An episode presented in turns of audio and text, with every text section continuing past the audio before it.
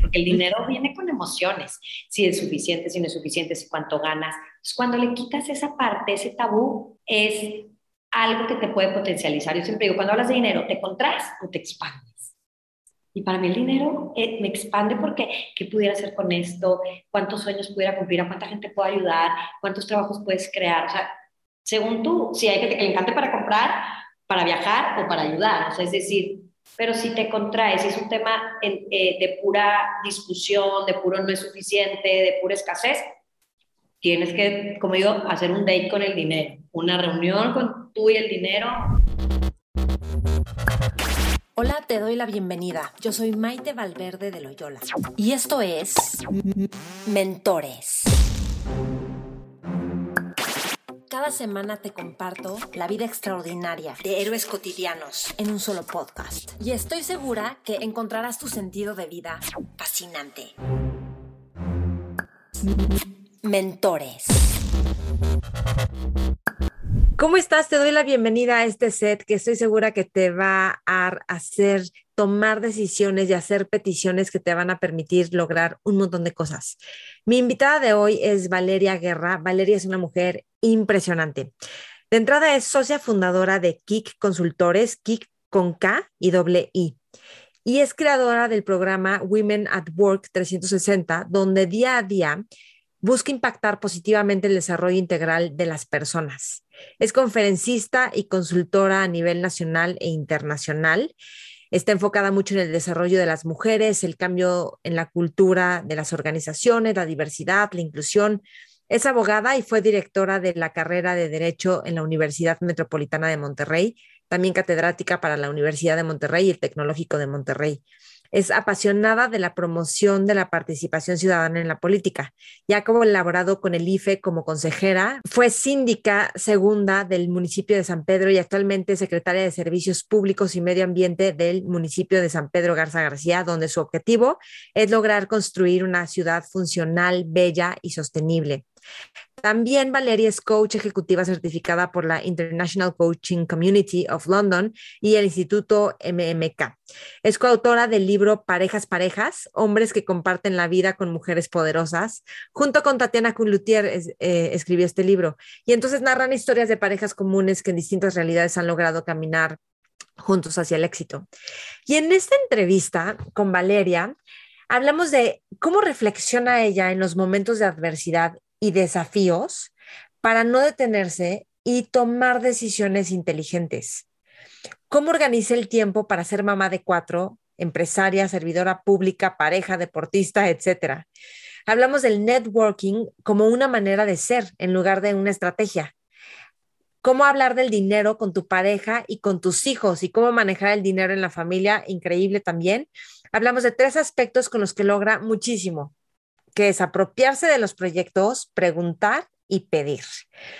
Te va a gustar muchísimo esta entrevista. Vas a encontrar a Valeria Guerra en, Twitter, en Instagram, en todas las redes, también en Kik con, doble, con K y doble I, en su empresa.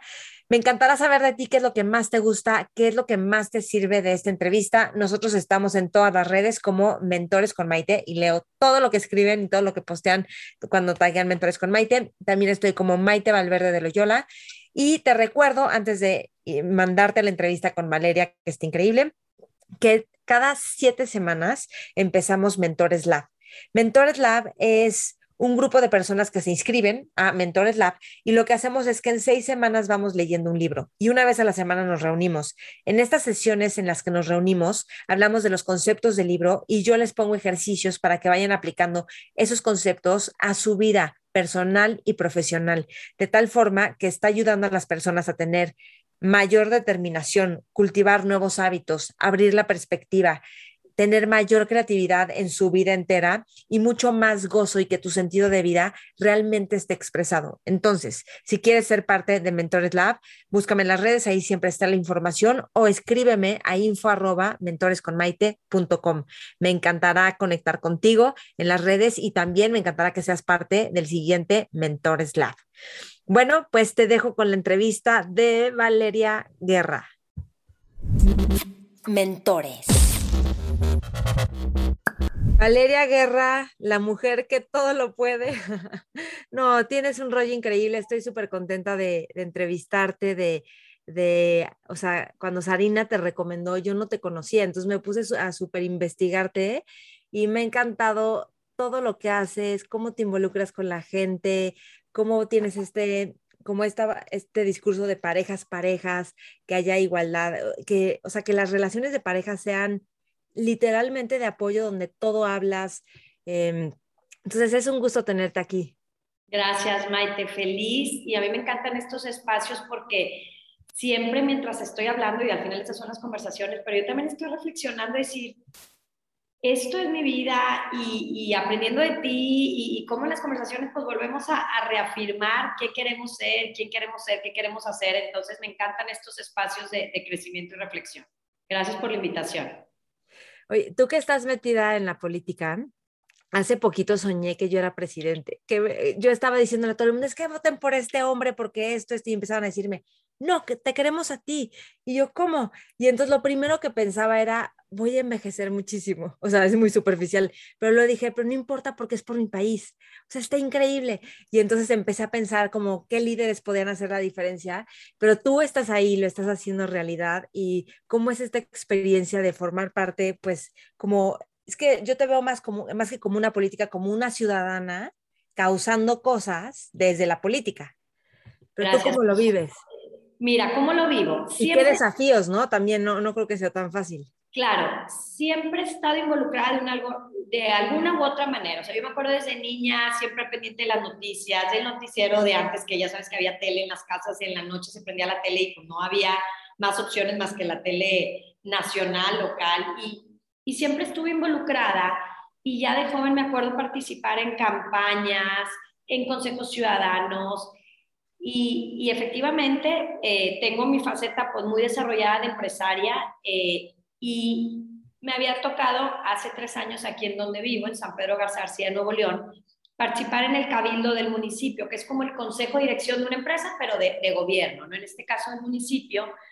Y, y, es, una, es una parte increíble con una cierta comodidad, porque estás involucrada con los proyectos del municipio, de tu ciudad, con los ciudadanos, representes a los ciudadanos, tienes responsabilidades, pero no es el tiempo completo.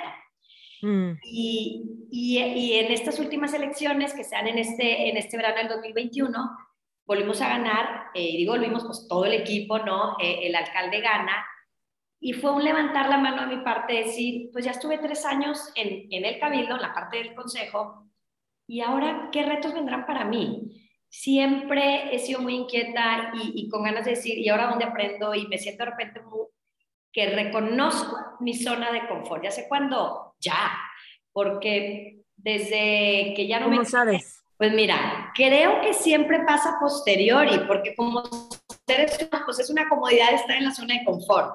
Veníamos de vivir la pandemia, yo estaba eh, trabajando desde mi casa, home office, y, y, pues en un horario muy cómodo, tiempo de ejercicio, una delicia trabajar en casa, que yo nunca en mi vida había trabajado en casa desde que me gradué o desde carrera, yo trabajaba. Y eso de empezar a disfrutar los detalles de tu casa desde la planta, desde dónde da luz a las 10 de la mañana, o sea, estas cosas que yo no conocía mi casa en, en, en ese aspecto. Y cuando sale esta invitación, de un lado, pues yo también levantar la mano y decir, ahora, ¿cómo puedo colaborar de una manera distinta? y que se me da la invitación de entrar a la administración pública eh, en el municipio, ahora sí un trabajo de tiempo completo, un trabajo 100% operativo, ya lo veo posteriori, Maite, y digo, es que estaba en una zona de confort deliciosa porque ya, ya no me exigía ni energía física, es decir, estaba todo muy cómodo, ni tampoco mental, porque ya todo lo, en lo que trabajaba y lo que hacía, en lo que me dedicaba el 100% del día, pues ya lo manejaba perfectamente, ya no me requería tanto esfuerzo. Y ahora estoy aprendiendo todo nuevo, eh, estoy pues en, en, una actitud de escucha porque pues todo es qué haré en este momento, qué no haré y también un cansancio físico importante porque mi cuerpo todavía no se está adaptando a trabajar en el gobierno. Es un trabajo de 24 horas, eh, mental y físicamente y, y también yo le digo es un trabajo de doctor porque en el momento que pase algo tienes que estar disponible. Mm, apasionante. Pero bueno, entonces creo que, creo que así distingo el tema de, la zona de confort y a lo mejor así para, digo, aquí platicando contigo y que nos escuchen, realmente te das cuenta posteriori o, o puede haber estas alertas, pero pues es que es una delicia estar ahí, entonces a lo mejor no queremos salir, ¿verdad? Sí, te escuché en un podcast decir algo así como que hay actividades que has sabido escoger que te dan vitalidad, o sea, son como inyecciones de energía. ¿Y cuáles son esas? Porque creo que todos tenemos que detectar esas actividades porque tenemos que seguirlas haciendo o fomentarlas. ¿Cuáles son esas actividades que te inyectan energía? Sí, mira, yo creo que también a partir de la pandemia que leí muchísimo, Maite, y trabajé mucho en el tema de manejo de emociones, eh, en mi empresa casualmente en ese año, pues las empresas nos empezaron a buscar más porque todos querían dar capacitación a sus colaboradores por, pues, por las crisis emocionales y pues todo era nuevo en el mundo, ¿no? Empecé, aunque ya trabajaba mucho en el tema de liderazgo, como a descubrir cuáles son estas habilidades que tiene el líder, ¿no? El, el líder que admiro, los grandes líderes a nivel mundial y muchos de los estudios realmente resumen que es el manejo de energía. Y yo me empecé a dar cuenta que de los top cuatro o cinco habilidades de un líder, para mí la que más me resuena es manejo de energía, porque implica a qué le inviertes tu tiempo. Uh es energía física, es decir, tenemos 24 horas al día todos, el que logra demasiado como el que logra poco, ¿correcto? Entonces es cómo encontrar qué actividades te, exactamente son un boom de energía natural. Entonces, para mí es cuando estoy con gente, yo me di cuenta que después de la pandemia, cuando ya regreso a una oficina y estoy con gente, es que es una vitalidad total, o sea, de, de saludar y platicar y entonces me he dado cuenta que a mí me gusta estar con gente. Eh, ahorita tengo un poco la voz ronca porque mi trabajo me exige mucho hablar y, y, vender ideas y convencer. Y, y, eso también me da vitalidad, o sea, el decir, el, el sumar a gente a proyectos por los que eh, yo estoy apasionado o, o, o me apasiono. Eh, ¿Qué más me da energía? Me da energía también estos, estos espacios de, de, calma, incluso pues me llenan de energía. El hacer ejercicio, me encanta correr. El, estar en mi casa sin ningún compromiso más que ver qué pasa un hijo, ver qué pasa el otro y cómo estás tú, de repente sentarnos a platicar un rato. Básicamente esas son las cosas que tengo muy, muy detectadas que me dan energía. Ok. Ahorita dijiste algo de convencer a alguien de una idea. Cuéntame cómo le haces para convencer a alguien que literalmente tiene que ver con negociación, con vender, con, o sea, con lograr lo que sea, porque literalmente si quieres lograr algo, tienes que convencer a otros de que esto se haga. ¿Cómo te relacionas con convencer? Con no ser muy insistente, pero al mismo tiempo que no te dé pena y cómo, cómo maneja, y también dar, tener paciencia, ¿no? Hay cosas que tienen que, que tener su tiempo y hay otras que tienes que saber cómo cerrarlo en el momento. ¿Cómo manejas todo esto? Pues mira, estoy convencida que todo el mundo nos estamos vendiendo todo el día, en nuestro trabajo, en nuestras redes sociales, en nuestras conversaciones.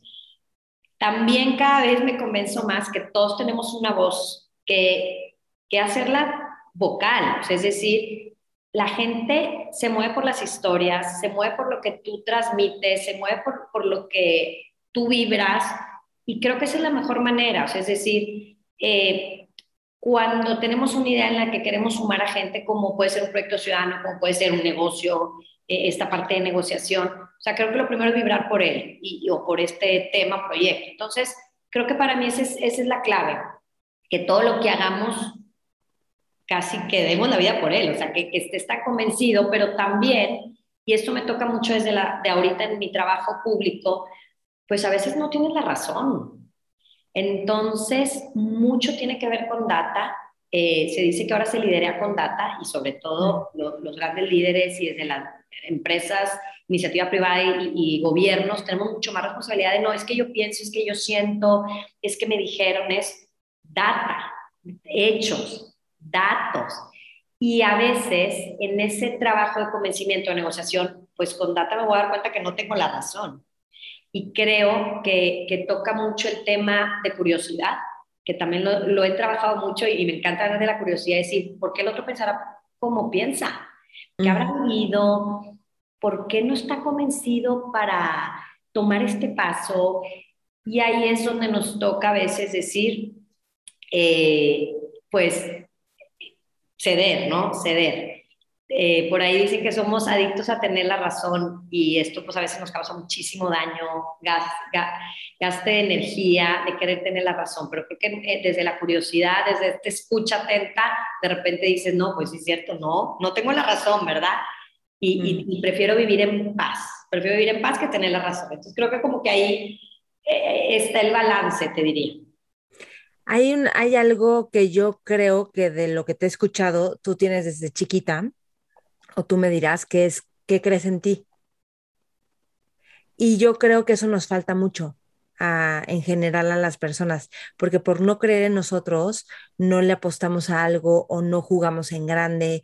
Em, por la razón que sea, no creemos o no nos lo este, fomentaron o lo que sea, pero como, y yo lo que entiendo es que tú ayudas mucho a que la gente crea en sí misma y que sí pueden hacer las cosas. Y yo este año, uno de los hábitos que he estado cultivando es el hábito de creer en mí. Y es increíble porque es muy, como que es muy fácil, es muy suavecito, no sé cómo explicarlo, como que cuando lo empiezas a hacer es, wow, qué fácil se vuelven muchas cosas. ¿Qué, ¿Tú qué dirías? ¿Cómo hacerle para creer en ti? O sea, que es muy extraño preguntar, o sea, decir esto, pero sí es algo que nos falta muchas veces. Me encanta, Maite, tu pregunta y, y cómo, cómo te doy toda la razón, porque cuando me toca estar hablando con gente uno a uno, veo la fortaleza que tienen, veo las habilidades que tiene, la capacidad que tiene y, y, que no se la cree y me dan ganas de decirles que cómo se ve claro, pero no, cada uno necesita convencerse. Entonces, te, te doy la razón en el sentido de que todos somos buenos para algo, pero buenísimos para algo. Entonces yo diría que el secreto está, y, y, y, yo si de repente me remonto a mi infancia y digo, qué importante es que un joven, un adolescente, un niño, se descubra que es bueno en algo.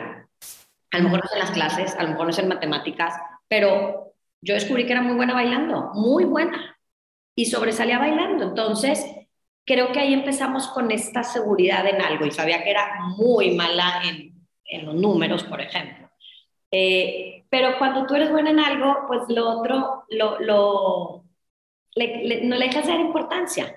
Y creo que con nuestra adulta, yo creo que eso es lo más importante. Seguro tú, Maite, eres buenísima en algo y, yo siempre cuando platico con él le digo, algo que nadie hace mejor que tú.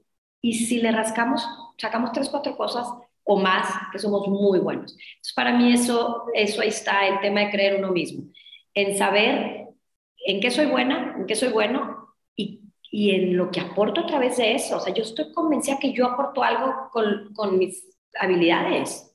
Entonces, eso te ayuda a valorarte, a creértela y pues sí, básicamente a, darle importancia a lo, que, a lo que tú haces y quién eres sobre todo. Sí, eso que dices, que, que aportas algo con tus habilidades, es que todos nos demos cuenta que sí estás aportando algo y a veces lo damos por hecho, porque es como, pues esto es obvio, pero no, sí está modificando el entorno, la junta, el proyecto, eso es increíble es que la gente se quiere sentir útil, Mike. es decir, tú, o sea, digo, hablo en plural, o sea, nuestros días terminan satisfechos cuando nos sentimos útiles, decir, wow, lo logré, o sea, y, si estamos conscientes, te das cuenta en una reunión, en una sesión que dices, soy buenísimo, o sea, te, das cuenta cuando tienes resultados, ¿a poco no? Y mire, estoy viendo tu cara, y seguro te pasa a ti, y, y son captar esos momentos de decir, ay, me gusta más, ay, y me encanta hacer esto porque me doy cuenta que soy bueno. Entonces empiezas a hacer puros círculos virtuosos de tu vida. Pero a ver, y hay, o sea, en todos lados, por ejemplo, dijiste que no eras buena con los números, ¿si era real o era como una... No, creo que es real. ¿Es real? Sí, pero... Ajá. A ver, no, pero cuenta, o sea, porque entonces, ¿te, ¿te, han desafiado los números a lo largo de tu vida? O sea, ¿ha sido un desafío para ti relacionarte distinto con ellos? Mira, bueno, yo me acuerdo eh, de niña, secundaria, prepa, tomaba clases particulares porque a mí me enseñaban una fórmula y Maite, por más que la viera el pizarrón, mi, mi mente no hay manera de, de darle lógica, ¿sí? Pero bueno, me ponía a leer un libro, una historia, biología, historia de México, bueno, o sea, todo, entendía todos los tramas y me encantaba. Sí, eh, ha sido un reto, o sea, desde para irme a estudiar maestría, pues tomar los exámenes estos famosos de demasiados números, de matemáticas, siempre pedí ayuda, o sea, lo, lo, lo acepté como algo normal. eh, como que alguien tiene ciertas habilidades y, ciertas áreas de oportunidad. Siempre tomé clases y ahora en mi trabajo, eh, en mis diferentes trabajos que he tenido, cuando estamos viendo temas de presupuestos, pues pregunto mucho, pido ayuda y le digo, a ver, vuélveme a explicar un poquito más lento, a ver. Y, y obviamente voy captando todo, no con la rapidez ni con la lógica de alguien que es bueno, pero ¿qué también hago? Y creo que eso otra vez es la clave. Trato de dedicarme más en lo que soy muy buena y en donde no delego pido ayuda exacto. Sí, porque los números tienen que ver también con, no necesariamente, pero más o menos sí, con la relación con el dinero también, ¿no? Y yo creo que ese es un tema súper importante. Por ejemplo, como mujeres, para, para, o sea, cobrar o, o, hacer cosas, porque hablas mucho como de las mujeres y, como, y que cambiemos la conversación las mujeres de ser más líderes, a lo mejor esto va a ir cambiando en las siguientes generaciones, pero cómo crear una relación poderosa con el dinero. Te voy a dar un ejemplo, y creo que lo comenté en otro podcast, pero unas amigas me estaban, o sea, son una empresa que me estaban conectando con dar cursos en otras empresas y me dicen, bueno, pero es que aparte nosotros le tenemos que subir este porcentaje porque tenemos que ganar algo por la administración. Y le dije, o sea, ni me lo tienes que justificar ni explicar, obvio. O sea, ustedes me están haciendo toda la chamba para que yo pueda tener más chamba. O sea, ¿por qué hacemos eso las mujeres? Y se los dije, es obvio que me vas a cobrar. ¿Qué dirías de esto?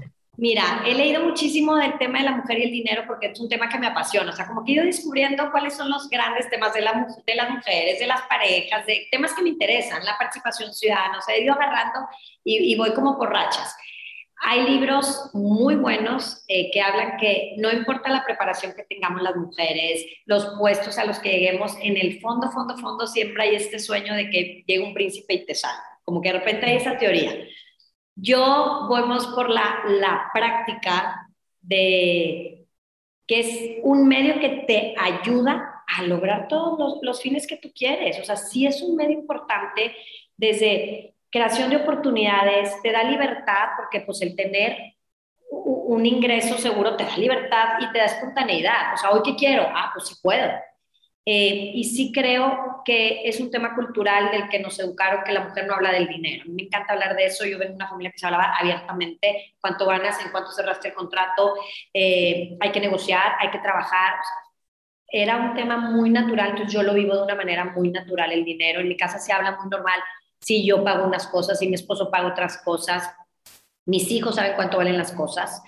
Eh, desde muy niños saben cuánto pagamos de renta, cuánto vale un carro. O sea, no nos da miedo el dinero, ¿sí? Y, y, creo que eso, uy, le quitas toda la parte emocional. ¿Estás de acuerdo, Maite? Porque el dinero viene con emociones. Si es suficiente, si no es suficiente, si cuánto ganas. Entonces, cuando le quitas esa parte, ese tabú, es, es algo que te puede potencializar. Yo siempre digo, cuando hablas de dinero, ¿te contraes o te expandes?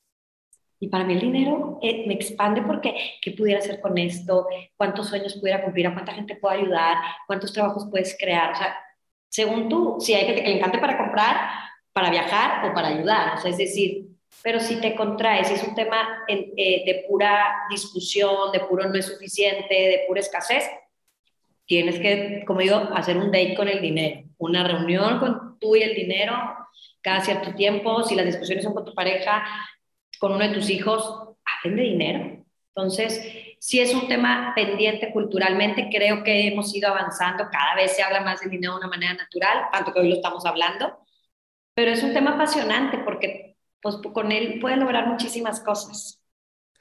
Por ejemplo, no sé, en Kik, yo tengo una empresa también donde doy cursos a empresas de justo de inteligencia emocional y de entrenar la mente. Y bueno, Kik es diferente, pero también es educativo y ayuda como a la parte humana de las personas.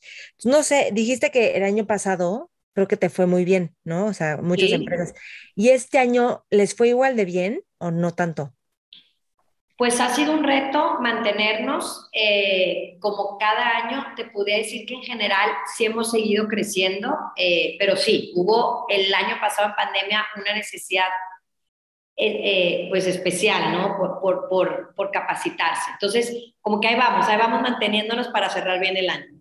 Ah, ok, mira, muy bien, porque yo estuve platicando con otras personas que hacen cosas parecidas y me decían, es que este año, el, o sea, 2021 no, y el año pasado fue muy, o sea, pero igual a ti te había pasado algo parecido y, yo te quería preguntar como si, si va en declive algo o sea, un negocio, un proyecto, ¿qué haces? Porque al final se tiene que generar dinero para que se sostenga el proyecto, ¿no? ¿Qué, ¿Y qué es lo que empiezas a hacer?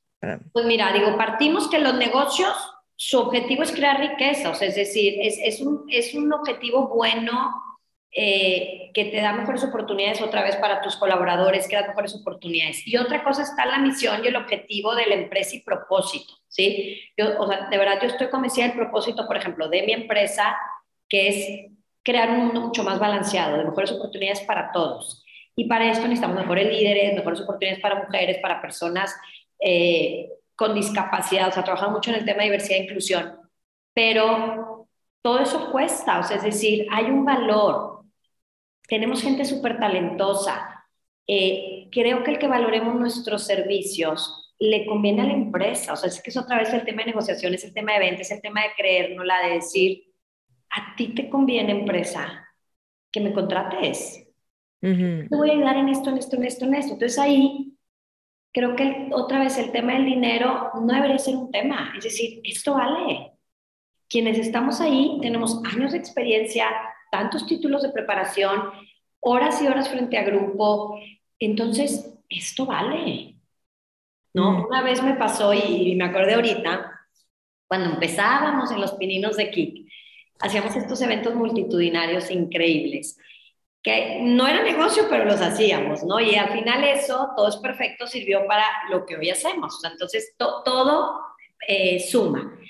Y me acuerdo que mi mamá me hablaba y me decía, es que vale, costaba tanto la entrada. Eh, por favor, les cuento a esta amiga que se muere por ir, porque las conferencias estaban espectaculares, eran eh, conferencias pues de sensibilización, de inspiración, aprendizaje. Y me dice, es que por favor, no tiene dinero. yo me acuerdo que le decía, pero mamá, pero sí tiene dinero para comprarse una bolsa de lujo. Mm. Entonces, que no me pidan descuento, porque esto vale. Pero otra vez, ¿en qué quieren invertir las empresas y la gente? Eh, y ahí es donde está cómo valorizamos el que este trabajo de, como dices tú, educativo, de consultoría, pues tiene un valor importantísimo, tanto que hoy Em, las, personas están en las empresas porque les aporta su vida, ¿sí? Nada más por un sueldo. Entonces ahí es donde es encontrar otra vez eh, qué tú aportas que dices, no, pues lo tengo que vender bien porque es importante que tú tengas este servicio. Sí, sí, sí, de acuerdo. Y mm, en el, por ejemplo, cuando aprendemos algo, hay un punto en el que somos incompetentes en algo nuevo o en un puesto nuevo, en muchas cosas. Entonces, yo de lo que sé de ti es que te gustan los desafíos y como que eres un sí, pero ah, ¿no te ha pasado que hay momentos donde dices, ¿cómo le voy a hacer? y se me desantoja, o sea, de verlo tan difícil o tan lejano? ¿Qué haces con, con esos, con esos momentos adversos o de dificultad? Me encanta tu pregunta, Maite, y sí, a veces muero de miedo, o sea, me acuerdo hace como dos años, y me considero una persona bilingüe y di en, eh, en una universidad clases en inglés muchísimos años, pero después lo dejé de practicar, aunque obviamente sí tengo que hablar inglés y si viajo a Estados Unidos o otro país lo hablo de manera muy fluida, pero no una empresa, digo hablando de esto, eh, me contrató para irme dos días a un taller con puros directivos a nivel global a darles yo personalmente un taller de, de dos días. Entonces iba a estar dos días hablando en inglés con, como dicen en la C-suite, ¿no? Todos los puestos de la C, el CEO, CFO. Fue un mes de un estrés, porque era, bueno, primero todo el material, traducirlo. Y era, a ver, la fluidez, la, el, el estarlo practicando y, y, y, y, muerta de miedo, tanto que me salieron fuegos, o sea, fuegos labiales de, de que se me bajaban las defensas, ¿no? Entonces sí he estado en eso, digo, y era el inglés, pero pues como mi trabajo mucho es de hablar frente a grupo, pues ya tenía bien controlado hablar en español. En español lo hago, lo deshago, me siento cómoda, pero pues ahora hablo en otro idioma. Entonces, sí me he encontrado en esos momentos de miedo, de estrés, que el cuerpo cobra factura. También cuando he estado en retos nuevos, como por ejemplo hoy que estoy dirigiendo la Secretaría de Servicios Públicos y Medio Ambiente de, de una ciudad importante, una ciudad líder a nivel nacional, pues es aprender todo, desde términos nuevos. Entonces, eh, ¿qué hago? Me hago muchas preguntas, preguntas poderosas. A ver, ¿qué es lo peor que puede pasar? pues que pida ayuda. Me puedo equivocar, sí, sí me puedo equivocar. ¿Y qué pasa? Vuelvo a empezar. Y me aseguro mucho, Maite, de tener gente a mi lado que sepa, que sepa mucho y, y, eso es donde somos un gran grupo. Porque yo voy a saber a lo mejor algo que ellos no saben y, y así es como armamos un gran grupo. Pero sí me he encontrado en eso y también creo que busco medio a propósito o adrede cada cierto tiempo estar en, estos, en esos momentos de volverme a cuestionar.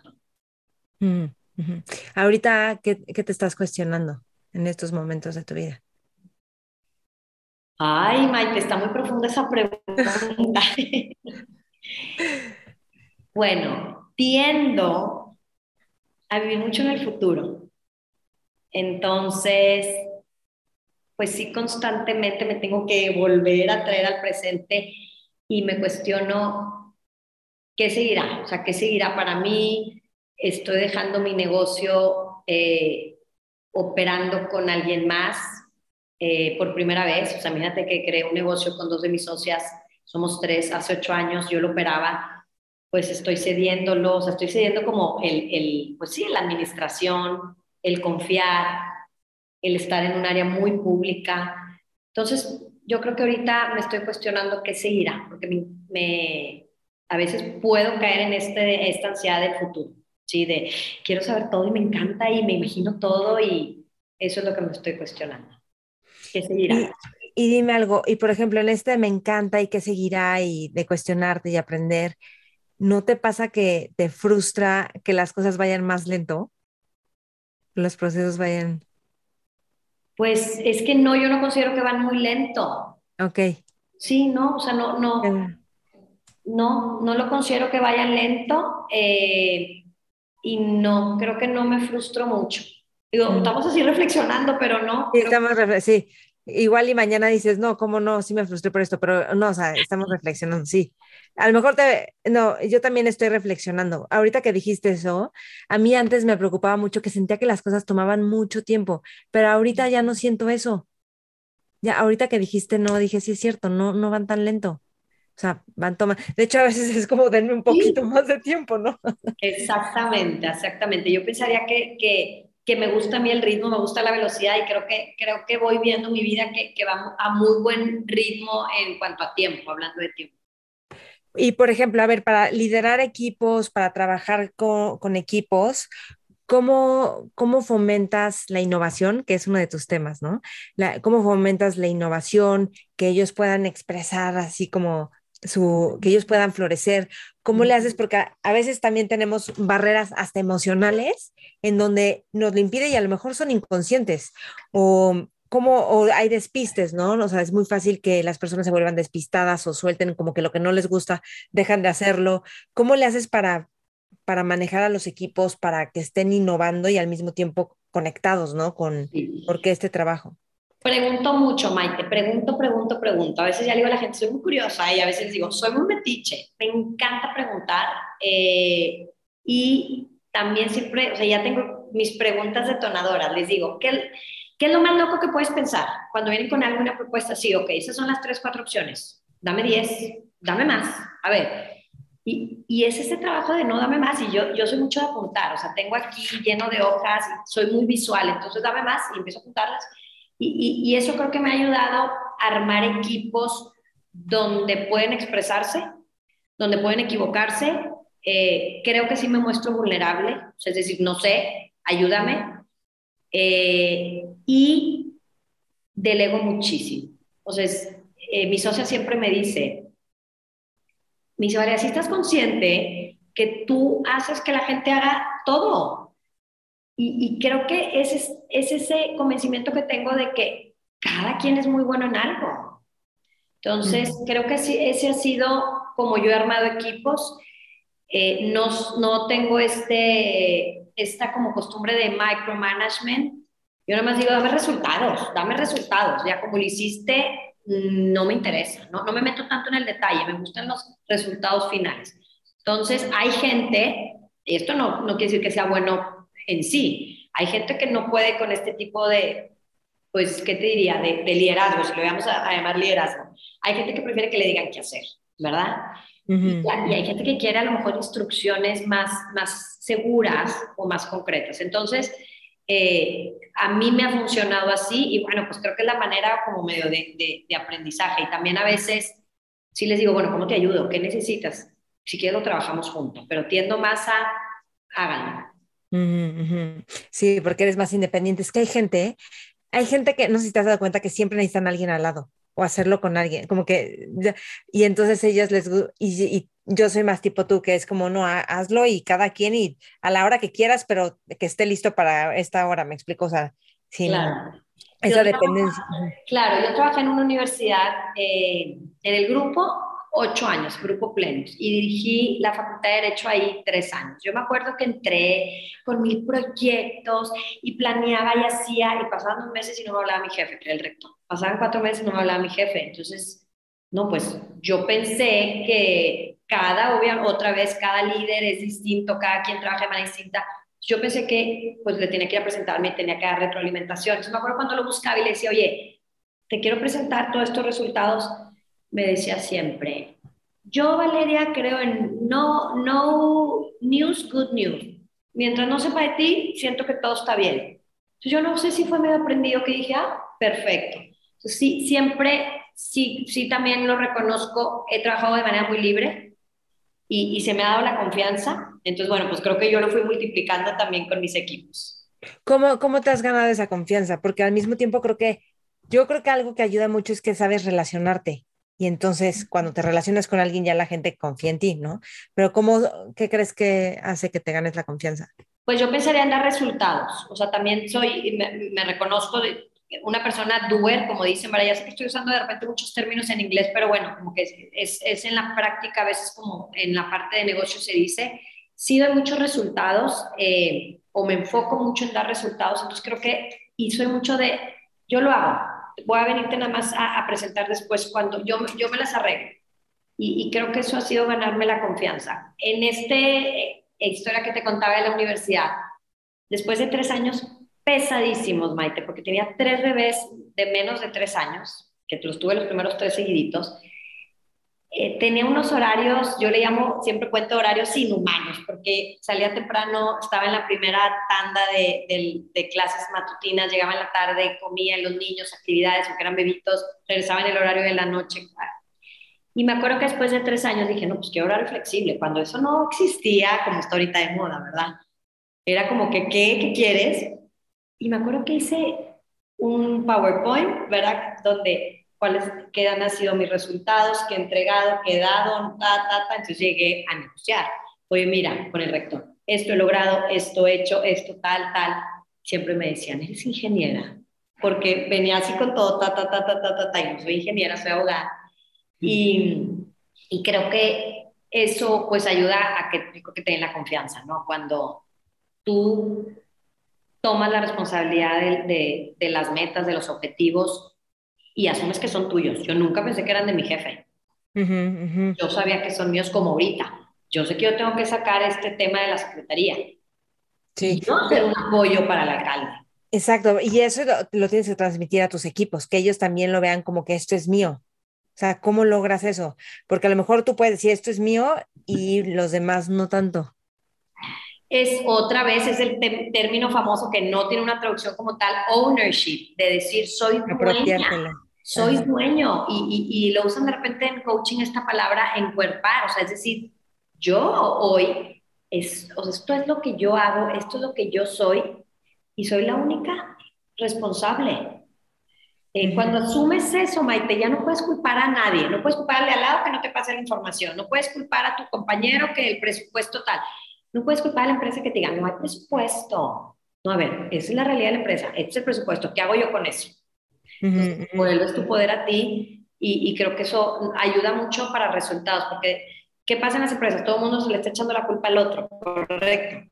Cuando a veces, pues es, digo, no, no, siempre es tu responsabilidad ver cómo logras que el otro te comparto, te dé, pero pues hay que dar resultados. ¿Y cómo, cómo manejas esta parte de networking y todo tu, como relacionarte con tantas, porque eso te abre mil puertas, o sea, desde conseguir cosas hasta crear proyectos, facilitar procesos, como ¿cómo lo, o sea, a lo mejor es natural tuyo, pero ¿cuáles son como las, qué, qué distin, o sea, cuáles son como lo, lo, que distingue esa capacidad que tienes de hacer relaciones tan fácil? Mira, yo, yo he definido que el networking no es una actividad que haces como se hablaba en los 90 o hace 10, 15 años de hay que ir a los eventos de networking, ¿te acuerdas? Hay que entregar las tarjetas de presentación, o sea, te queda risa. Sí, sí. No es eh, o sea, no, vamos, lo trabajo como que el networking no es una actividad que haces, es una manera de ser, mm. otra vez de encuerpar, es decir, las relaciones las necesitas. Las relaciones enriquecen tu vida. Porque es increíble, a mí me encanta por eso el, el trabajo fuera de casa, digo fuera de casa porque pues, eh, eh, porque llegas a tu casa y tengo todas las historias que contar, de no sabes a quién, y, es una plática común en mi casa con mi esposo, con mis hijos, no saben a quién conocí hoy. Y me encanta conocer historias, me encanta conocer gente diferente. Entonces, creo que tengo esta tendencia natural por interesarme por, el, por, la, por conocer otras historias. Me encanta que me platiquen, te dije que soy muy metiche de no, ver, cuéntame. ¿Cuántos hijos tienes? ¿Con quién estás casado? A veces, de esto vives, así cuando me, me dicen, voy a renunciar porque ¿cómo vives? ¿De qué vives? O sea, así, pregunto de todo y mis amigas siempre me dicen que soy demasiado preguntona. Entonces... Es que es curiosidad. Eh, totalmente. y a todo mundo le da gusto que alguien se interese por ti, ¿no? Sí. Pero porque no lo estás haciendo por chismosa, le estás haciendo porque te estás conectando con... Se siente cuando sales por chisme, claro. cuando se están conectando. Me gustan las conversaciones profundas, o sea, tampoco soy la más fiestera ni que, uh, en todos lados soy amiga de todo el mundo, no, pero las relaciones que tengo son profundas eh, y, y, sí, lo he visto como una manera de ser, una actividad que hacer y que hoy te puedo decir, y lo digo con muchísima seguridad, que yo en mi vida lo veo, o sea, mucho de lo que logras o casi todo es por las relaciones. O sea, sí tienen un peso importante para crecer, para que tu negocio le vaya bien, para que tengas apoyo con temas familiares de casa, para también abrirles el mundo a tus hijos, que convivan con otro tipo de personas. Eh, y, más que verlo como transaccional, transaccional, yo te doy, tú me das, no, es que hoy a veces te voy a dar y a lo mejor en tres años tú me vas a dar. Entonces creo que es algo más, más natural. Mm, ah, me encanta esto que dices. Y dime algo, em, vi que hiciste un artículo hace como, o lo publicaste hace como dos días, que tiene que ver con el divino poder y la adicción al poder. Cuéntame un poquito de esto, porque sabes que yo creo que muchos queremos poder, pero para poder hacer cosas, no, no por, y entonces, pero se vuelve una lucha pero tener poder te abre tantas puertas y permite tantas cosas al mismo tiempo. Entonces, cuéntame de esto. Mira, todas las semanas escribo, eh, ¿puedo decir el nombre del periódico o no? Claro, sí, sí, sí. Ah, todas las semanas escribo en Milenio una columna semanal, entonces, pues claro que hay, hay, semanas que traigo así el tema ya antojándomelo y hay otras semanas que, ay, ¿de qué escribiré? Y creo que nos pasa a los que tenemos como este, este compromiso tantos días. Y algo que, que le había estado dando mucha vuelta, por un lado, que en mi trabajo tanto con mujeres a través de KIC, es el poder. es decir, yo siento que la mujer, digo, ahorita hablo de, la tu pregunta, pero un poquito me, me desvío, que la mujer no está muy acostumbrada al poder, a, sentirse poderosa, a reconocerse poderosa, a usar su poder. Hay una, eh, en el capítulo de, de la serie Morning Show, no sé si ya lo viste, Sale Jennifer Aniston en la primera temporada. Y es más, o sea, lo pueden buscar en YouTube, eh, Mujer Poderosa, Jennifer Aniston, Discurso Poderoso, y te sale. Ella está vestida de rojo en una mesa de estas largas y enfrente está el CEO, el director, el productor del, del programa. Y, y, de verdad lo he visto muchísimas veces con grupos de mujeres e, este video y, a muchos les incomoda, o sea, lo estás viendo y, y, te crea algo, te crea ansiedad, y otros lo están viendo y te elevas, te crece el pecho de decir, entonces otra vez, eso es una clave como con el dinero, cómo está tu relación con el poder, si el poder te da nervio, si el que te digan, habla Maite, tú estás encargada de cerrar esta negociación, y, y, te da nervio que vas a ir con alguien o muy poderoso o muy importante, creo que te da señales. ¿Te gusta el poder? ¿No te gusta? Eso es como por un lado. Y siento, ahora sí, a nivel cultural en nuestro país, que tenemos que hablar más de, los efectos del poder, porque efectivamente lo requieres para lograr cosas, para dar objetivos, o sea, dar resultados, perdón, pero pues también hay una adicción al poder como para puro, para acá, que venga para acá, que venga para acá, para puro interés personal. Y cuando estás, por ejemplo, en un puesto público, pues es el daño tan tremendo que, que en México es todo el tiempo seguimos escuchando estas historias de que usaron el poder pues para puro enriquecimiento, ¿no? sí. Sí, sí, sí, que, que Siendo, hay, ¿cómo, ¿Cómo es tu relación con la espiritualidad? Porque dices muchas cosas que son muy, como muy espirituales, aunque estén muy aterrizadas en la vida cotidiana. Ay, nunca me han hecho esta pregunta, Maite. Oye, están muy buenas tus, tus, preguntas y bueno, esta entrevista, em, este podcast. Em, yo de niña estuve en un movimiento o estoy en un movimiento religioso, o sea, siempre ha sido algo, bueno, que de más joven practicaba muchísimo, o sea, sí, sí, sí vivo consciente de mis momentos de oración, de reflexión, eh, no de una manera como muy formal, pero consciente, ¿sí? O sea, es decir, voy sola y a veces estoy como en esta parte eh, de oración, entonces así vivo mi espiritualidad, o sea, la vivo, eh, soy practicante de mis oraciones, de la religión que participo. Entonces, básicamente sí, lo vivo como algo muy natural, muy, muy natural. Ok. No sé si te contesté, no sé si te contesté, a lo mejor ni yo pues misma supe qué ah. contesté. Fíjate que hace poquito como que conecté con los caballeros templarios, que eran súper disciplinados y que toda su vida estaba dada por la fe. Y entonces, y bueno, creo que tienen diferentes etapas y la verdad es que quiero leer mucho más de esto, pero como que me conectó muchísimo este tema de, de esa fe. Y entonces nada más todo lo que tienes que hacer está por honrar esa fe de Dios en ellos, que es el amor, o en ser una contribución, pero esa entrega. ¿Me explico? Como que... yo sí creo que hay un, un, ser superior, creo en Dios totalmente. También creo que todos perfectos. Es algo, es una filosofía de vida que he ido aprendiendo y cada vez me convenzo más que todos perfectos, es decir, hasta en esos momentos tan difíciles hay una belleza. Eh, lo vivo, lo he experimentado, lo creo, y bueno, creo que eso es parte de, de, vivir en, en, pues sí, tu espiritualidad o en este lugar de fe que dices tú. Sí. Ahora voy a pasar a tu manejo del tiempo, que todo el mundo se sorprende de cómo le haces para hacer tantas cosas y manejar tantas cosas y además tener cuatro hijos y todo esto. Entonces, ¿cómo, cómo, cómo te organizas con el tiempo? ¿Cómo le haces para que te dé tiempo de todo? Porque también dicen, y además, si necesitas algo, ahí está, o sea, tú ahí estás y ¿cómo le haces para crear tiempo? Sí, bueno, tengo el mismo tiempo que todos, ¿correcto? Ajá, en el mundo lineal, pero... En el mundo lineal tengo todo. Y luego, partimos que siempre hay tiempo suficiente, ¿correcto? Sí. todo está en el lenguaje, todo está en las creencias.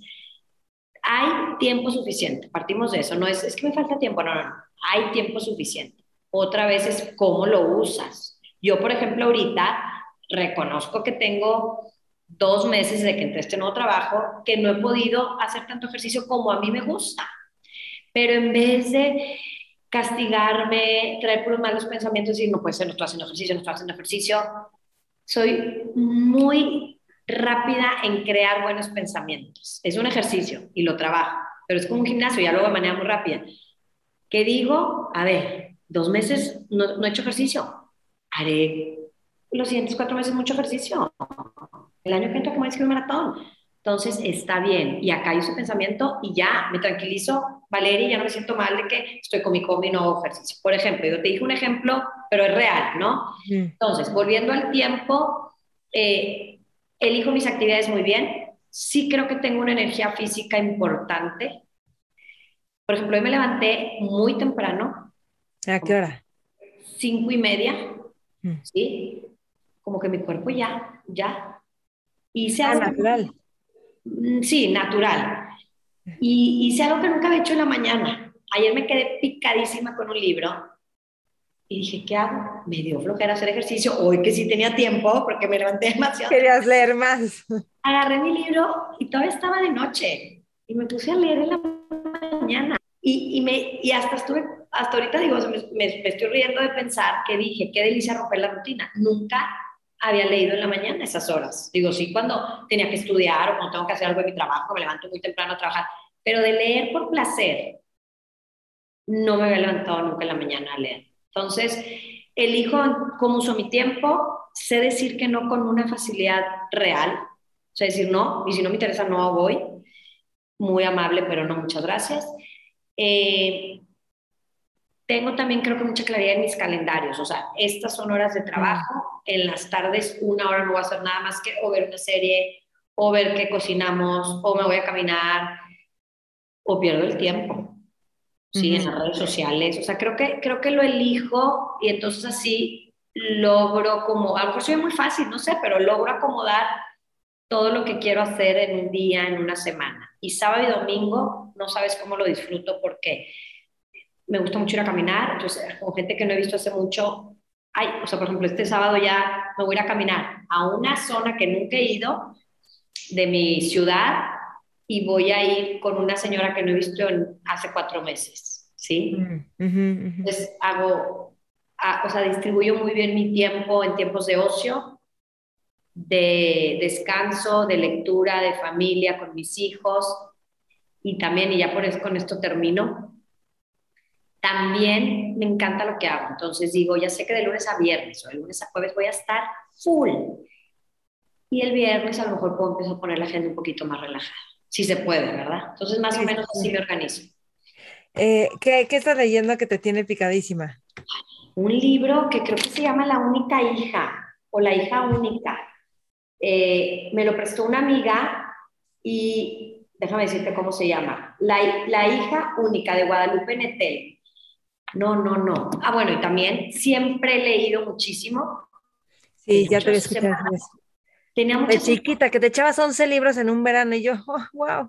Bueno, tenía varias semanas de no agarrar ningún libro y los veía, y como que me echaban ojos y yo, qué flojera leer, qué flojera leer. Y no, y a lo mejor me echo en la noche una hora en las redes sociales perdiendo el tiempo, sabiendo que tengo ahí un libro buenísimo. Y luego cuando lo vuelvo a agarrar digo, ay, qué delicia otra vez. Entonces, creo que ese es el balance que a veces tenemos más semanas o meses con muchísima energía para algo bueno. Y digo bueno entre comillas porque todo es bueno. O sea, también el ocio es bueno y perder el tiempo también es bueno. ¿Qué, qué te tiene fascinada de este libro? Hablan mucho de la maternidad. Está contado muy como si fuera una amiga que te está platicando. Eh, lo lees muy rápido, está entre esta mujer, es la protagonista, te está contando en primera persona eh, lo que ella está viviendo y lo que está viviendo su amiga en relación a la maternidad. Entonces, quiero saber en qué acaba el libro, porque digo, ¿qué, qué veredicto van a dar de la maternidad? ¿No? Eh, y, y, eso es lo que me tiene como muy picada. Ok. Sé que has leído muchas biografías. ¿Cuáles han sido tus favoritas y por qué?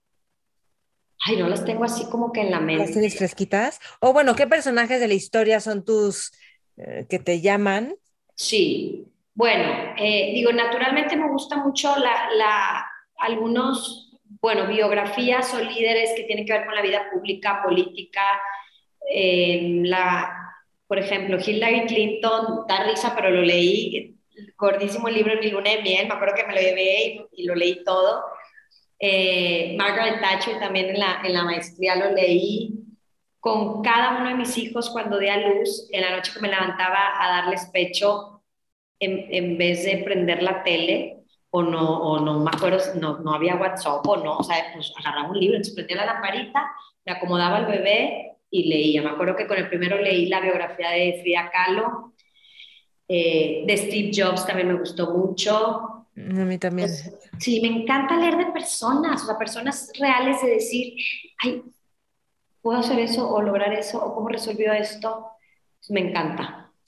¿Qué, crees que competencias has desarrollado que a lo mejor no eran tan naturales y, las, y al desarrollarlas ves que ahora son casi un talento, ¿no? una cualidad que te distingue. Muy buena pregunta, nunca lo había pensado. O sea, de cualidades que he tenido que trabajar. Creo que con la edad me gusta más la soledad, ¿sí? Entonces, a veces tengo que echarle ganas. ¿Sí? para, o sea, para darte espacios o para no que... Sí, así lo dije, lo quise ser muy polite porque lo ay, no, que la verdad, Valeria no le gusta estar con gente. O sea, es decir... No, acabas de decir que disfrutas mucho estar con gente, entonces no. Sí, pero, pero por otro lado me encanta estar sola, entonces creo sí, que sí, reconozco que agarro energía de, de, la gente, pero me encanta estar sola. Eh, Entiendo perfectamente.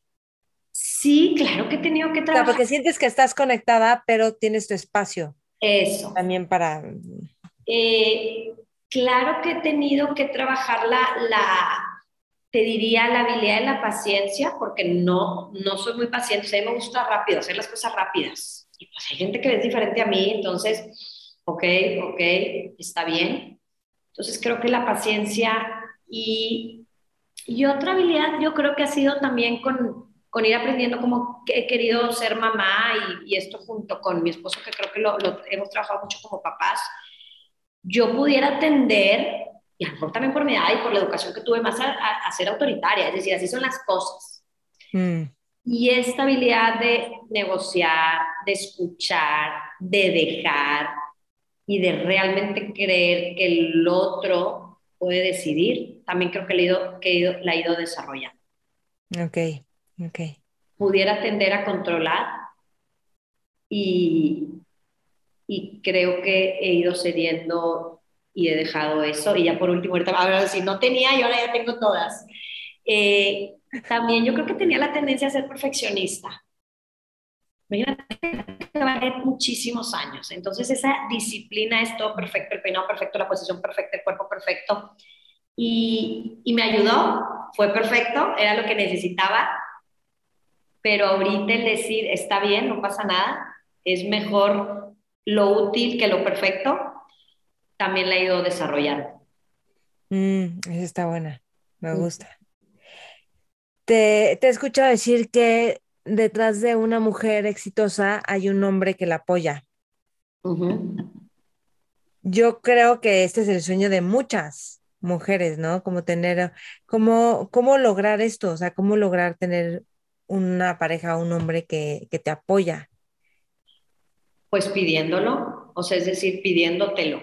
Yo lo he visto siempre muy claro y lo vi muy claro desde, desde joven, o sea, siempre me quise casar, quería tener una familia, yo digo numerosa, ¿verdad? O sea, sí quería tener hijos, eh, quería tener una carrera que me apasionara, demandante, retadora, entonces, como que tuve muy claro que dije, pues necesito una pareja que, que haga equipo conmigo y que le entre. O nunca lo cuestioné. Nunca mm. cuestioné de, ah, se podrá, no se podrá. Eh, en pareja siempre hablé muy abiertamente del dinero. Oye, bueno, ¿qué hago con, qué, haces qué hacemos con tu ingreso? ¿Qué hago, ¿Qué hago con mi ingreso? Tuvimos ahí nuestras buenas discusiones que, pues que todas las parejas tienen cuando, cuando pues hay dos ingresos, o sea, creo que también es un tema importante, ¿no? Que, que abordar. Entonces, yo diría, ¿cómo lograr tenerla pidiéndotelos? Es decir, ah, que una pareja así, así, así, así, para mí es importante, pero al otro lado también, Maite, o sea, que el hombre también pueda decir eso, porque yo noto en muchos hombres con este peso tan tremendo de decir, soy el proveedor principal de la casa. A lo mejor quisiera ser un poquito más libre de, poderme arriesgar y emprender, pero soy el proveedor y no lo puedo, entonces me quedo en ese trabajo 20 años frustrado, ¿sí? Imagínate que le pueda decir a su pareja, oye, le entras al quite estos meses porque quiero emprender. creo que se debería dar para, para ambos lados, ¿no? Esta parte de, de tener la pareja que queremos. Sí, hay un tema ahorita mucho como en las mujeres que es es que como se está cambiando todo, es la costumbre de que los hombres pagan y en un punto puede decir, porque además a ellos les pagan mejor, pues que entonces, pero como que ahorita hay muchas mujeres que sí esperan que los hombres paguen, aunque ellas también estén trabajando y no saben bien cómo manejar esta situación. ¿Qué, qué dirías al respecto? Porque también le dicen, pero a su ex sí le pagaba todo, ¿no? Entonces a mí, eh, como que hay, hay rollos de cómo manejar esto, que sí tenemos que hablarlo y que es incómodo para las dos partes. Sí, bueno, no es incómodo. hay que cambiar la conversación. Ah, exacto. Sí, sí, sí. Es incómodo, o sea, ¿por qué va a ser incómodo? Tú tienes un ingreso, tenemos que vivir de algo. ¿Cómo se llama ese medio para vivir de algo? Pues el dinero. Hay que hablar del dinero. O sea, yo creo que otra vez, cambiar la conversación, que es algo que tenemos que hablar. Ojalá en las parejas llenemos la, la, la, relación de muchas otras cosas más que el dinero, no nada más el tema. O sea, mírate, claro. ¿cómo podemos hacer que las conversaciones sean tan ricas de que no nada más hablemos de hijos y dinero? En el caso de una familia que tiene hijos, porque lo pendientes, hijos, dinero, ¿no? Pues va y romance, va y sueños, va y cómo estás tú, no tu trabajo, no cómo estás tú. Entonces, ay, me perdí un poquito en la pregunta de cómo, cómo se, ah, ya que las mujeres quieren que les paguen. Yo creo que va un poco la teoría que te decía de este libro, que, que dice, se llama en inglés Prince, Prince Charming isn't coming. Este príncipe no va a llegar. Mm, ah, de, de como este, como este deseo profundo que siempre queremos que alguien nos salve. Eh, yo pensaría que son conversaciones que se tienen que tener, es válido como cada pareja se organice, o sea, es decir, oye, no, pues quiero que tú sigas siendo el proveedor que yo trabaje, ah, bueno, pero bueno, a mí sí me preguntas lo justo es, bueno, ¿y qué hacemos con tu ingreso? Porque, pues si el mío es de los dos, el tuyo, ¿qué pasa con el tuyo? Y la mayoría de las mujeres, y yo llegué hacia mi relación, y por eso hace rato me, me, me, empezó a querer dar risa acordarme, yo así llegué. Hace 17 años, cuando nos íbamos a casar, era, no, pues tu, tu dinero es de los dos y el mío es mío y pues mi esposo bien listo, H es como que tu dinero es tuyo, ¿verdad? Y fue varios meses de ajustes, decir, bueno, a ver, en nuestro mundo ideal, si con un ingreso podemos vivir y mantenernos y pagar todo lo que es vivir en una familia, una casa, y si con otro se puede ahorrar, se puede hacer otro tipo de, de gastos, no prioritarios o, más de placer o, de ahorro, llegamos como medio ese acuerdo. Pero a cada pareja le funciona. Hay gente, hay parejas que lo juntan todo. Yo, por ejemplo, digo, ¿cómo? ¿Cómo lo juntas? ¿Cómo juntas tu dinero? Yo no puedo creer eso. O hay parejas que le dan uno a, o sea, o todo el dinero se lo dan a ella y ella lo administra o al revés. Yo tengo una amiga que le da todo su dinero a él. Yo, yo acá somos muy independientes, ya sabemos quién paga cada cosa. Entonces, yo diría lo que cada uno le funcione. Y qué dicha que haya dinero que, del que hablar. ¿Estás de acuerdo, Maite? Bueno, sí. es un problema. A ver, hay dinero. Otra cosa sería cuando no hay o, no hay que un dinero que discutir porque pues hay doble ingreso, imagínate. es que es partir de eso. Mm. Partimos de algo bueno. Sí, sí, es tu relación completamente expansiva, esto que decías de eh, que supongo que ha tenido sus ajustes, como dijiste, pero, pero creo que hay que saber que de repente estamos ajustando y en el ajuste está como incómodo porque no sabemos bien qué queremos o cómo, o sea, qué queremos que los dos estén contentos y a gusto con eso, ¿no? Así es, así es. ¿Qué dirías del matrimonio? O sea, ¿cómo ver el matrimonio? Como, porque creo que no lo tienes tú como en el concepto del deber ser y cómo tiene que ser, sino tú has creado tu propia historia de matrimonio que creo que te inspira mucho y te sientes muy libre. Sí, yo pienso que cada quien cuenta cómo le va en la feria. a, mí, a mí me ha ido muy bien en el sentido de que es mi lugar de paz, es mi lugar de, de encuentro, es mi lugar de donde recargo energías. O sea, realmente tengo un compañero y mi esposo y también creo que es gente, que hay gente feliz que no, no le gustaría vivir en pareja. A mí me, me encanta vivir en pareja. Eh, tenemos una conversación muy transparente de una comunicación continua donde somos muy prácticos los dos. Pues te diría que tenemos muy pocas discusiones porque somos muy prácticos, o sea, muy prácticos. Entonces, para mí el matrimonio o, o vivir en pareja es un lugar o donde te empuja a ser mejor o donde te jala para abajo. Mm. Eh, y también he reconocido, o sea, cuáles son como los valores principales de mi relación, y digo, hablo por mí, ¿verdad? No, no hablo por, por mi esposo, por Mauricio. Para mí es un lugar de total libertad, o sea, de confianza, de libertad, donde él me empuja para que yo sea la que quiero ser y yo espero estar haciendo lo mismo. Entonces, nunca me he sentido limitada para nada. O sea, a veces sí digo, híjole, ¿qué pensará que yo soy de tal manera? Claro, de repente lo pienso. Mm. Pues ya me conoce, o sea. Y, y, para mí ha sido eso. Y como mamá, ¿qué, cómo, ¿en qué te fijas para educar a tus hijos para que ellos, pues no sé, supongo que quieres que sean libres, ¿no? Pues vamos a contar la historia en unos años, a ver cómo me fue como mamá. ¿Cuándo, ¿Están como pubertos? Más Tengo o menos? tres en la adolescencia. En la adolescencia, sí, cuando eres puberto es horrible que te digan puberto. Hombre, pero el, el, termo, el término médico es puberto. Literal, literal es porque están en la pubertad. Tengo uno de 14, luego una de 13, luego uno de 11, entonces ellos ya están como en la parte de adolescencia y luego tengo una, una niña, una chiquita de 7. Eh, tratamos, como te digo, educarlos en la libertad, mucho en la conversación, en la reflexión, en la confianza. Eh, esa es nuestra apuesta, como te digo.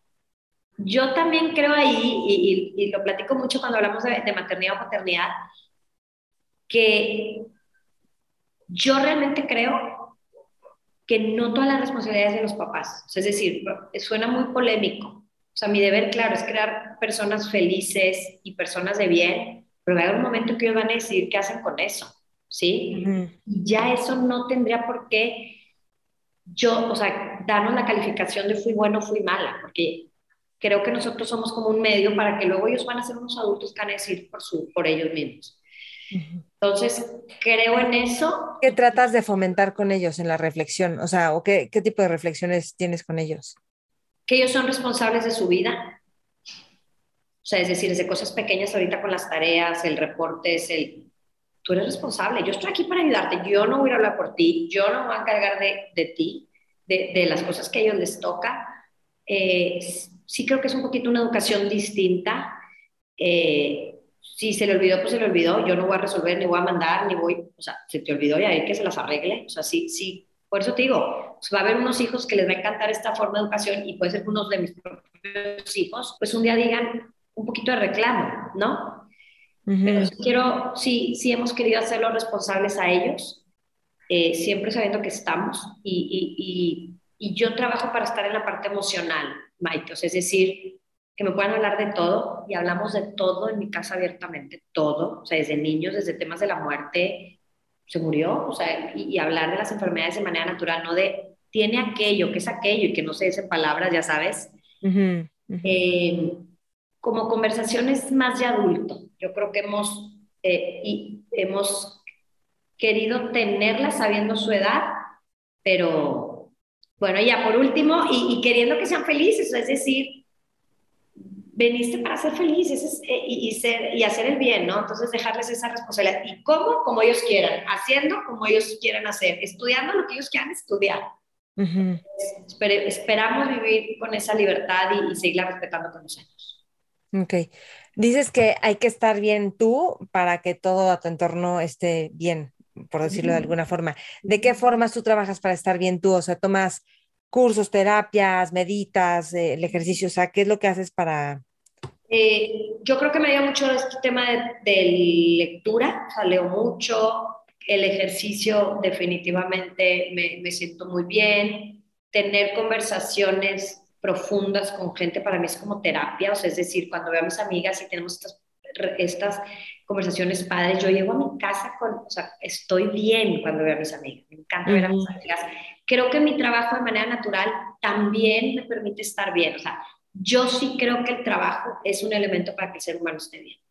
Eh, ¿Por qué? Otra vez, porque estás útil, porque estás pensando, porque estás activo. Entonces, pues llegas a tu casa y estás bien, ¿sí? Eh, yo te diría que, que, eso cuido o procuro o me aseguro de tener mi vida para estar bien. Ok. Y cuando, o sea, ¿qué pasa si son, si hay malas rachas? ¿Qué haces con las malas rachas y a lo mejor que algo no está avanzando y cómo, cómo le haces para de todas formas tener este optimismo, pero pues la realidad es que ahorita esto... Cuando tengo malas rachas, eh, las trato de reinterpretar y digo, a ver, ¿qué puedo sacar de esto? es decir, ¿qué puedo sacar de esto? A veces sí, si no tengo ganas, no tengo ganas. y yo me doy cuenta, o sea, yo me doy cuenta este día no tengo ganas de nada, entonces, ¿qué hago, Maite?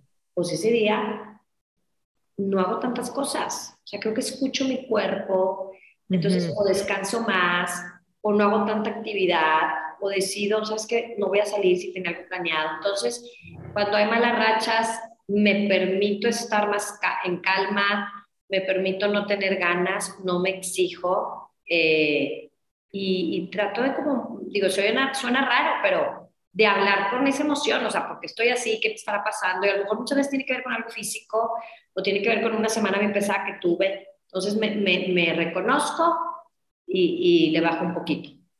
Ok.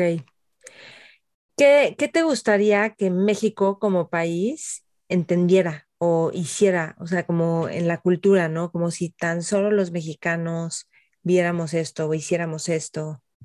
Ay, buenísima tu pregunta, hasta me cambió el rostro de emocionarme. eh, ¿Qué me encantaría que los mexicanos supiéramos que somos un país de primer mundo, que tenemos todo para ser una potencia mundial? se ha hablado demasiado de todo lo que tenemos y yo sí creo que lo tenemos. O sea, es decir, desde, mm, somos como dice Gabriela Arriba, una muy amiga mía, México rifados, somos unos rifados, somos gente trabajadora. Estos anuncios que ponen antes del cine, cuando íbamos mucho al cine, ¿te acuerdas? A mí me hacen vibrar de los lugares que tenemos, la comida que tenemos, la cultura que tenemos, las empresas que tenemos, las universidades que tenemos yo creo que eso es lo que me gustaría que todos supiéramos, que somos muy buenos y somos un muy buen país. Ok. Y si, si estuvieras en una mesa, esto, esta pregunta se la hago a todos los entrevistados, con jóvenes, emprendedores, líderes, visionarios, que le, yo, yo digo, pero es que no son, jóvenes en actitud, porque puedes tener 50 años o 60 o, y tu actitud es de como Salvador Alba, que creo que me dijiste que lo O sea, ese hombre es un joven, ya sabe, que lo entrevisté en Mentores, o sea, es una actitud, una visión. ¿Qué, ¿Tú qué les aconsejarías? Que no se tome la vida tan en serio, que se equivoquen, que arriesguen. Hoy leí una frase en la mañana, en esta que me levanté tan temprano a leer, el no arriesgarte te estás arriesgando más. Mm. Me impactó. Yo les diría, arriesguense, ¿qué es lo que puede pasar? Pues vuelves a otro negocio, vuelves a pedir ayuda. Eh, si te quedaste sin dinero, pides dinero. Pues es decir, yo les diría, arriesguense más, atrévanse a vivir realmente, eh, a vivir a través de lo que les guste y les apasiona. No hay nada más delicioso que dedicarte a lo que te gusta. Y, por ejemplo, ¿qué has aprendido ahorita a lo largo de los años que a lo mejor te hubiera gustado que saberlo a más temprana edad o que alguien te hubiera guiado con eso? Yo creo que me hubiera encantado que me dijeran, y es la certeza que yo les quiero transmitir a mis hijos, que todo va a estar bien, que, que la vida es más simple de lo que creemos y que tome las decisiones correctas, las tan simples en a qué me quiero dedicar, qué quiero ser, con quién quiero pasar mi vida y todo lo demás creo que, creo que de ahí se desprende. Pero de repente, y sobre todo creo que más jóvenes, Maite, o sea, queremos cumplir con tanta cosa, querer palomear tanto y pensamos que eso es lo que nos va a dar pues esta vida plena que creo que todos buscamos y creo que está en cosas bien simples. Mm, Sí, como en vez de que se hace afuera, es que sí es todo un desafío, ¿no? Como cómo vives con más tranquilidad, pero al mismo tiempo sin frenarte y jugando grande, porque yo creo que muchos queremos jugar grande, ¿no? Pero también la ambición nos puede comer y entonces puedes, puede nunca ser suficiente. Así es. ¿Qué, ¿Qué, hacer con eso? ¿Tú, ¿Tú qué dirías en el tema de la ambición, como, pero también de disfrutar la vida? Yo creo que la ambición es muy buena. Eh, culturalmente, le hemos dado una connotación negativa. O sea, creo que la ambición es un atributo muy positivo porque te ayuda a mejorar, a querer ser el mejor. Para ti, es que tiene que ver contigo, no con los demás. O sea, es decir, pues hay gente que quiere tener su restaurante con 100 comensales, no con 200, y es feliz. Hay gente que es el mejor restaurante del barrio y está feliz, y hay gente que quiere ser el mejor del mundo. Entonces, a mí la, misión creo que si la usas a título personal es, es algo muy bueno. Y, y sí también creo que, que, puede existir esta cultura del nunca es suficiente, de esta carrera del éxito por el éxito. Por eso ahorita a mí me gusta hablar de vidas plenas. ¿Qué es vida plena? Bueno, por lo mejor para mi vida plena sí es estar muchos años invirtiendo a mi, a mi trabajo, a mi empresa, 10 años para lo pero esa, que en ese camino también sea pleno. no está peleado entonces con, ay, no, no voy a trabajar mucho. No, yo considero que trabajo mucho, pero es parte de mi plenitud, porque lo gozo y lo disfruto. Es, es parte, sí. Y sé que también eres como muy determinada en tengo estas metas y las cumples, pero hay gente que no le es tan fácil ponerse metas así como quiero esto y cumplirlo y puede meterlos en un esquema que sienten que los atrapa. ¿Qué, ¿Qué, dirías? Porque al final sí tenemos, o sea, hay metas que sí hay que tener y a lo mejor hay unas que son como más ambiguas. ¿Qué, cómo, ¿Cómo establecer metas que te inspiren, que... Claro, yo creo que, tiene que ver con tu personalidad. A mí sí me gusta escribirla, me ayuda muchísimo, más o menos cada año hago este ejercicio de decir, a ver qué quiero, cómo me veo, qué sigue para mí, pues en los temas principales, ¿no? Familia, trabajo, mi vida personal, salud, eh, para mí vacaciones, viajes, o sea, son parte porque para mí es cultural, es conocer, es, o sea, todo eso lo planeo y, y qué quiero aportar en mi comunidad, o sea, sí, yo sí soy de metas, a mí me funcionan, pero también soy muy flexible, es decir, pues si no se puede, no se puede, ¿verdad? Y, pero también creo, Maite, que hay gente que no necesariamente sea de metas. A mí sí me ayudan y se me hacen importantes, pero con que tengan el rumbo, con que tengan la claridad, y, pues yo, yo, yo pensaría un, como un poco eso, ¿no? ¿Qué te ayuda a ti para tener la vida que quieres? Mm, eso está buenísimo. ¿Algo más que quieras agregar, Valeria? Pues darte las gracias, me hiciste pensar mucho. Hay preguntas que dije, ay, no, será por aquí, será por acá. De repente que nos gana un poquito la, la duda de, sí, pues de saber quiénes somos, ¿no? Y qué pensamos de, ciertos temas. Pero no, pues nada, agradecida y. ¿Con, qué, ¿Con qué te quedas de esta entrevista o qué se abrió para ti de estar, de estar compartiendo todo esto? Que hace mucho no, no me cuestionaba lo de la espiritualidad entonces tuve que hacer un ejercicio consciente de decir cómo la vivo, eh, de ciertas, o sea, como cuestionarme, pues cómo, cómo he, ido transformándome de ciertas cosas. Esta pregunta que me encantó de qué has desarrollado que no tenías, ¿no? Y, creo que eso tiene que ver con alguna de tus preguntas primeras, de qué importante reconocernos todo el trabajo que hemos hecho cada uno de nosotros, ¿no? Porque la vida es un reto y la vida nos ha hecho que nos desarrollemos ciertas cosas que luego nada más nos enfocamos en lo que nos falta y no reconocemos, wow, este soy yo, ¿no? Entonces te, te, agradezco por, por este espacio, por la invitación. Sí, no, gracias a ti, Valeria, por, por hacer este tiempo con tanto cariño y tan, o sea, como entrona. Sí, venga, vamos a hacerlo. Y haces espacio, como me dijeron, ella hace espacio y sabe decir que no. Entonces, qué bueno que no me dijiste que no. Ay, gracias. Padrísimo, gracias. ¿Dónde te podemos encontrar? Bueno, en la página Kik, K I I K. mi negocio, tengo mis redes sociales, en Instagram estoy como V Guerra, de Valeria Guerra y una S, eh, que es mi segundo apellido. Y en Twitter. En Twitter también estoy, como Guerra Valeria. Ok. Ay, pues muchísimas gracias. Disfruté muchísimo eh, conocerte, compartir contigo, escucharte, como ver tu visión, ver cómo te conectas con, con tus valores, con lo que quieres que sí haya, con como esa tranquilidad de atravesar desafíos y no importa que, que avance. Entonces, muchas gracias por esto. Gracias, gracias por este espacio y estamos en contacto, Maite. Sí mentores. Espero que hayas disfrutado esta entrevista. Eh, una mujer como súper simple en un sentido para poder tomar decisiones, para tomar la vida, para disfrutarla, para aventarse con retos. Me encantará saber a ti qué te deja esta entrevista, qué perspectivas te abre, cómo te cambia. Y Estamos en todas las redes, nos conectamos en las redes, Mentores con Maite, Spotify, iTunes, YouTube, Instagram, Facebook y yo estoy como Maite Valverde de Loyola. Entonces, estamos ahí conectados. Acuérdate que cada siete semanas más o menos empezamos Mentores Lab.